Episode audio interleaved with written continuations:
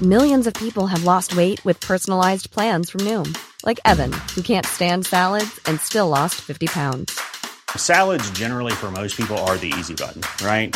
For me, that wasn't an option. I never really was a salad guy. That's just not who I am. But Noom worked for me. Get your personalized plan today at Noom.com. Real Noom user compensated to provide their story. In four weeks, the typical Noom user can expect to lose one to two pounds per week. Individual results may vary.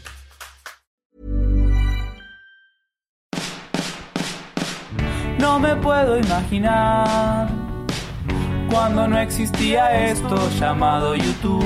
Pobres papá y mamá, donde obtenían las respuestas que hoy Ben Shorts nos da. Vine acá por Ben Shorts, vine acá por Ben Shorts.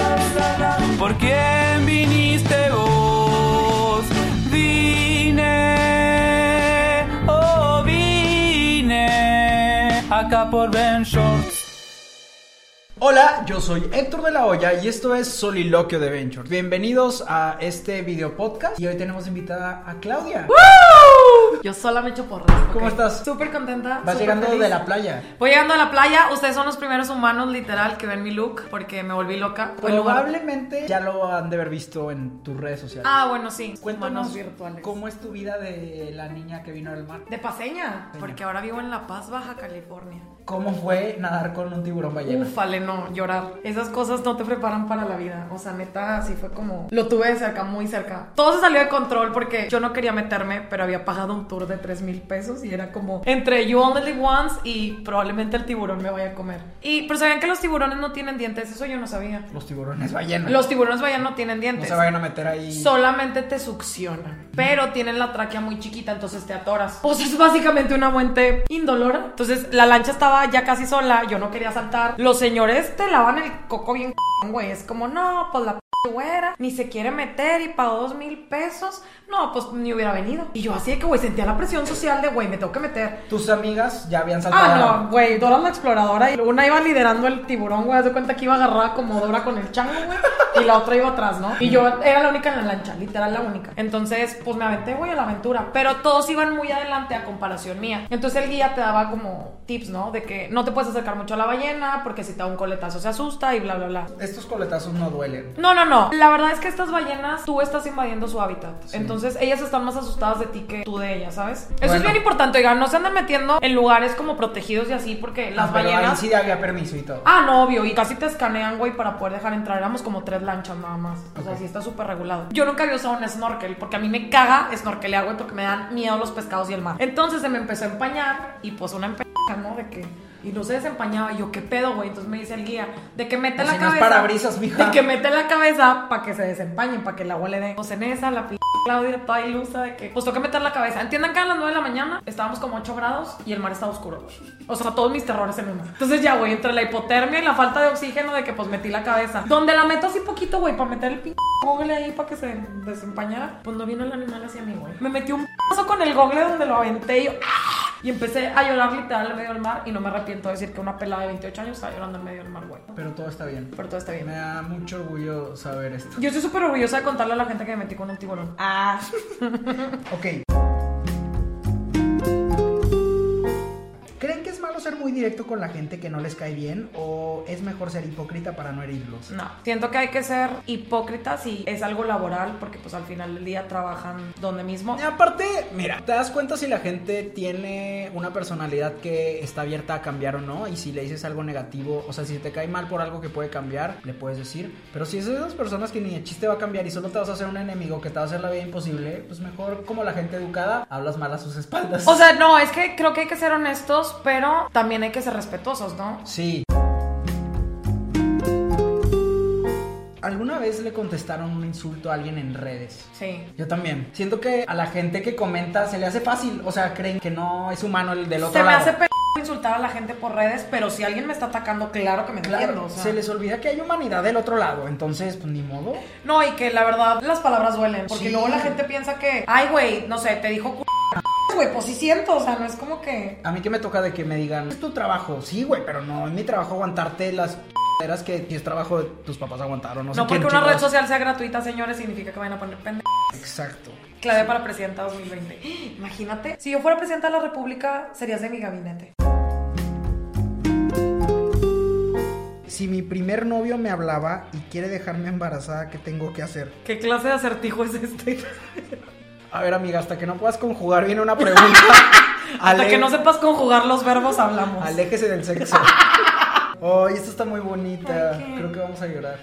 Pero no sé. Yo lloro por todo. entonces. Ay, no. Es que dice, ¿qué es lo mejor que han aprendido el uno del otro? No sé, son Ay, ay,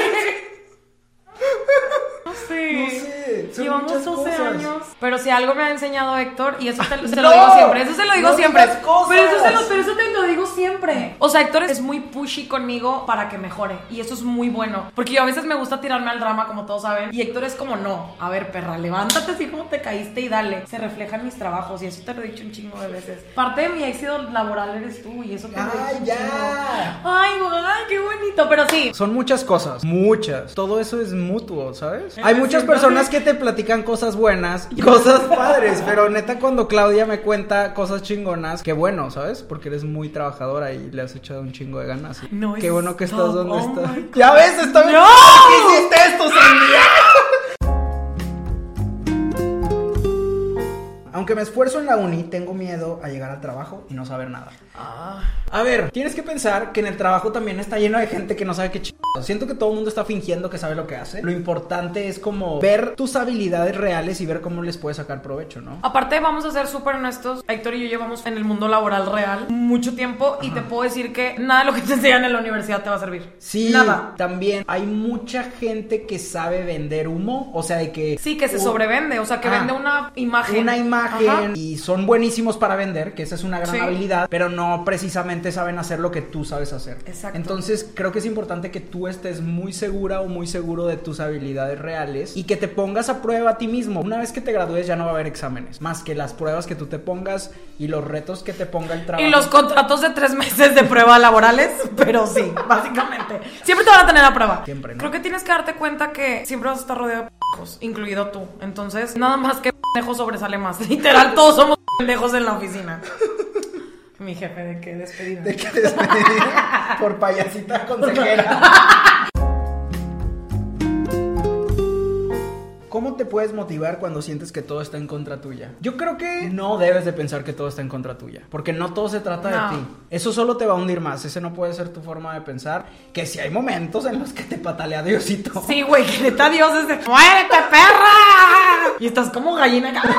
Siento que siempre es importante recordar dónde estás parada, independientemente de lo mal que estés, cómo llegaste ahí. Porque todos hemos recorrido camino largo. Siempre recordar de que, güey, pues sí, me la estoy pelando horrible, pero antes de esto no estaba en el lugar donde Y, estoy y ahorita. checa también de qué tamaño son tus problemas y ponlos en perspectiva y muchas veces sí tiene mucho que ver de cómo te percibes a ti mismo Sí. y de cómo percibes a los demás y las opiniones de los demás. También de la gente que te rodea. Rodéense de gente que les aporte, de verdad.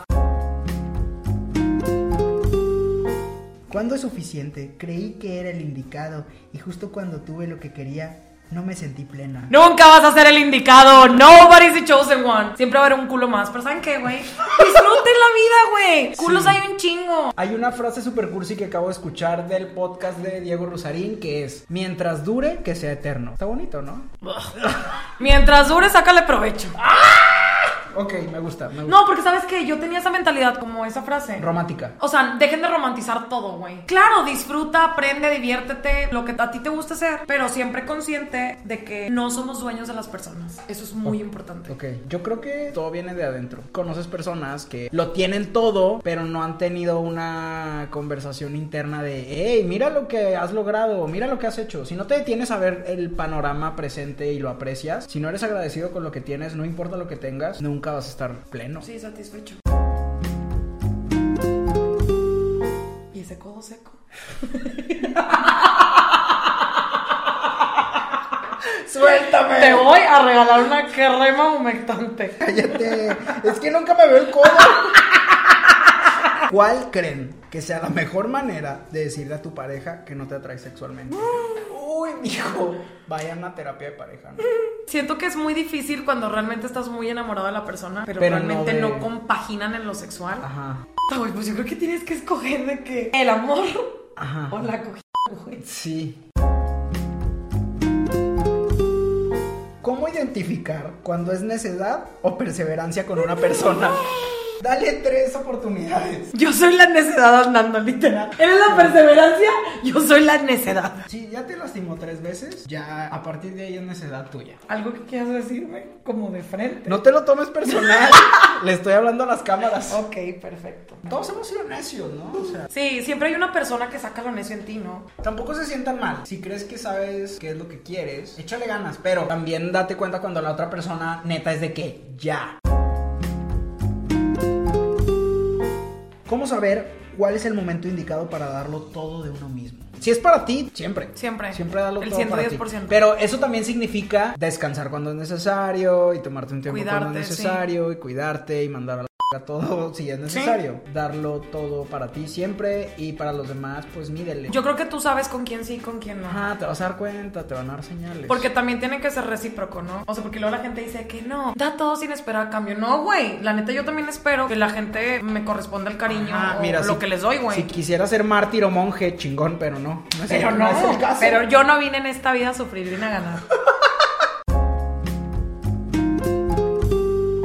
¿Cuál es la edad que ustedes crean indicada para perder la virginidad? Cuando estés listo, La lista. virginidad es un estado mental, entiéndanlo. Ajá, la gente se siente diferente antes y después de eso y es como... La misma c- te va a doler a los 17 como te va a doler a los 45. Créanme, de verdad, es lo mismo. Sí, es más como el producto que te venden, que es eso, Sí. lo que vale, pero no. Es cuando tú quieras y se te antoje. Cuando tu cuerpo se sienta preparado, porque también el cuerpo nos da señales, oigan, cuando de verdad no. Si lo sienten bien forzado es porque está forzado. A mí me ha pasado que cuando una persona no me atrae sexual, mi cuerpo es un tronco seco Así de que que no. aquí no pasa, no mi ciela. Pero luego también siento que hay gente que como no se da la oportunidad, ¿sabes? Se le cierra el mundo. no sí, sé. de que nada más una persona y ya, si no es ese, no es otro. Ajá. O nadie. Digo, tal vez ahí hay que explorar la posibilidad de que seas asexual. Ajá, Que no tiene nada de malo, Ajá, pero. exacto. Y también es el rollo de educación sexual y que platiquen con gente de confianza de cómo Sí. es el rollo, ¿no?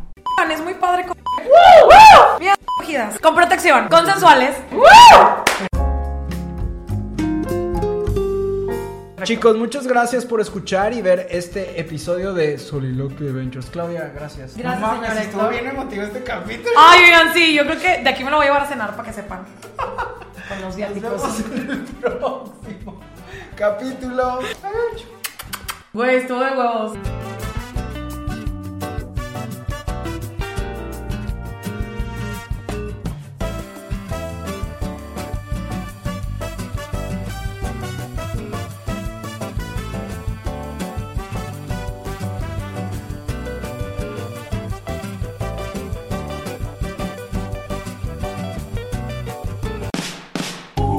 Acá por Ben Short. Vine acá por Ben Short. ¿Por quién viniste vos? Vine, oh vine acá por Ben Shorts.